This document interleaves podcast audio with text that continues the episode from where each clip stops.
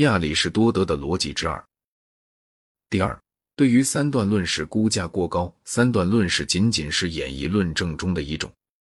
数学完全是演绎的，但在数学里面，三段论几乎从来也不曾出现过。当然，我们有可能把数学论证重新写成三段论的形式，但是那就会成为非常矫揉造作的了，而且也并不会使之更能令人信服。以算学为例，假设我买了价值四元六角三分钱的东西，付出了一张五元的钞票，那么应该找给我多少钱呢？把这样一个简单的数字写成三段论的形式，便会是荒谬绝伦的了，而且还会掩盖这一论证的真实性质。此外，在逻辑里面也有非三段论式的推论，例如马是一种动物，所以马的头是一种动物的头。事实上，有效的三段论仅只是有效的演绎法的一部分，它对于其他的部分并没有逻辑的优先权。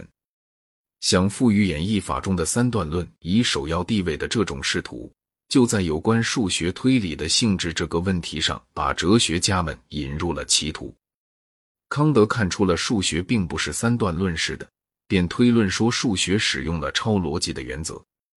然而，他却认为超逻辑的原则和逻辑的原则是同样确实可靠的。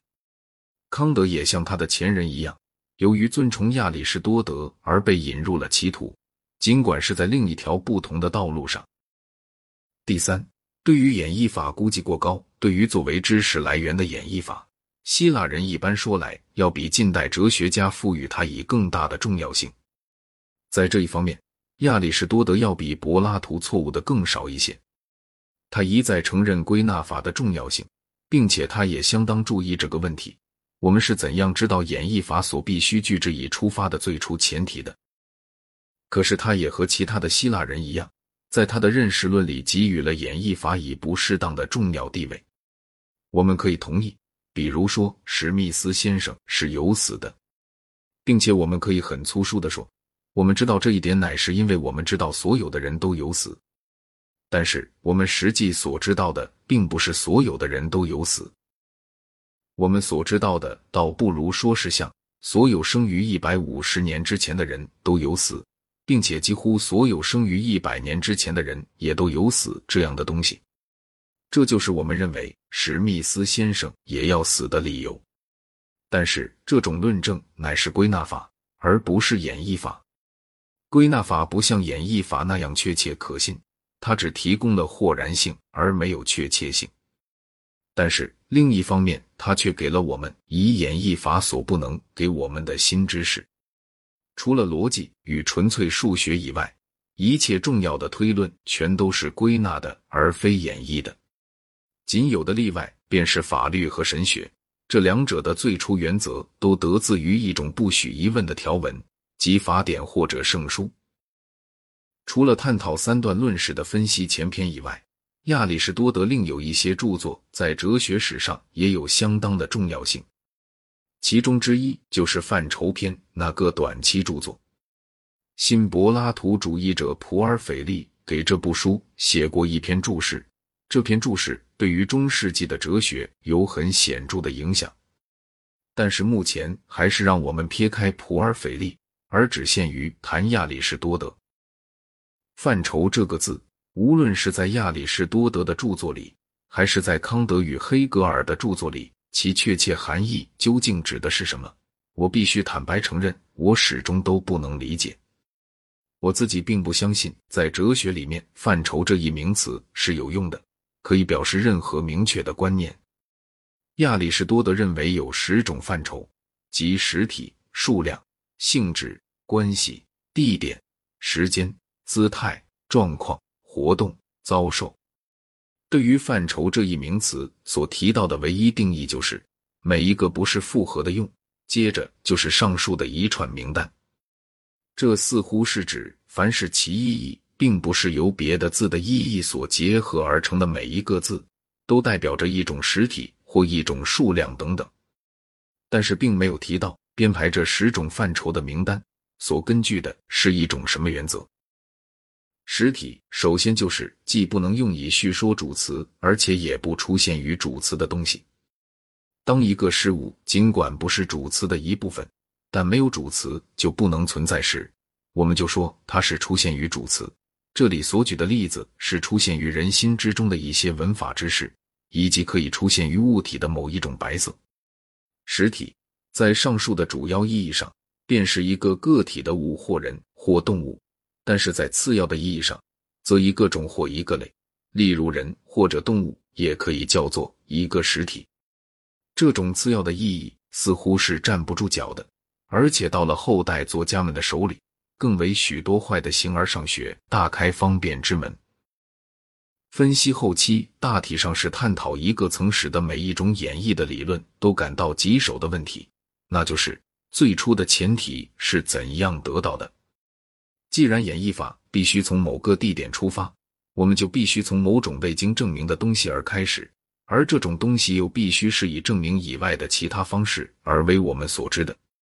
我不准备详细阐述亚里士多德的理论，因为它有赖于本质这个概念。他说，一个定义就是对于一件事物的本质性质的陈述。本质这一概念是自从亚里士多德以后，直至近代的各家哲学里的一个核心部分。但是我的意见则认为，它是一种糊涂不堪的概念。然而，它的历史重要性却需要我们对它谈几句话。一件事物的本质，看来就是指它的那样一些性质。这些性质一经变化，就不能不丧失事物自身的同一性。苏格拉底可以有时候愉悦，有时候悲哀，有时候健康，有时候生病。既然它可以变化这些性质，而又不失颇为苏格拉底，所以这些就不属于他的本质。但是苏格拉底世人则应该认为是苏格拉底的本质的东西，尽管一个信仰灵魂轮回的毕达哥拉斯派不会承认这一点。事实上，本质的问题乃是一个如何用字的问题。我们在不同的情况下，对于多少有所不同的事件，使用了同一的名字，我们把它们认为是一个单一的事物或人的许多不同的表现。然而事实上，这只是口头上的方便。因而，苏格拉底的本质就是由这样一些性质所组成的。缺乏了这些性质，我们就不会使用苏格拉底这个名字。这个问题纯粹是个语言学的问题。一个字可以有本质，但是一件事物则不能有本质。实体的概念也像本质的概念一样，是把纯属语言学上方便的东西转移到形而上学上面来了。我们在描述世界的时候，发现把某一些事情描写为苏格拉底一生中的事件，把某一些其他的事情描写为史密斯先生一生中的事件，是很方便的事。这就使我们想到，苏格拉底或者史密斯先生是指某种经历了若干年代而持久不变的东西，并且在某种方式下要比对他所发生的那些事件更为坚固、更为真实。如果苏格拉底有病，我们就想，苏格拉底在别的时候是健康的，所以苏格拉底的存在与他的疾病无关。可是另一方面，疾病也必须某个人有病。但是，虽然苏格拉底并不必须有病，然而却必须有着某种东西出现于他。假如他要被人认为是存在的话，所以他实际上并不比对他所发生的那些事情更为坚固。实体。若是认真加以考虑的话，实在是个不可能避免种种困难的概念。实体被认为是某些性质的主体，而且又是某种与它自身的一切性质都迥然不同的东西。但是，当我们抽掉了这些性质，而试图想象实体本身的时候，我们就发现剩下来的便什么也没有了。再用另一种方式来说明这个问题：区别一种实体与另一种实体的是什么呢？那并不是性质的不同，因为按照关于实体的那种逻辑来说，性质的不同要先假定有关的两种实体之间有着数目的差异，所以两种实体必须刚好是二，而其本身又不能以任何方式加以区别。那么，我们究竟怎样才能发现它们是二呢？事实上，实体仅仅是把事件聚集成堆的一种方便的方式而已。我们关于史密斯先生能知道什么呢？当我们看他的时候，我们就看到一套颜色；当我们听他说话的时候，我们就听到一串声音。我们相信他也像我们一样的有思想和感情。但是离开了这些事件以外，史密斯先生又是什么呢？那只是纯粹想象中的一个钩子罢了。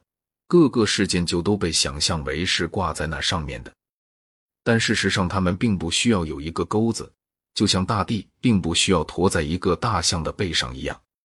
用地理区域做一个类比的话，任何人都能看出像。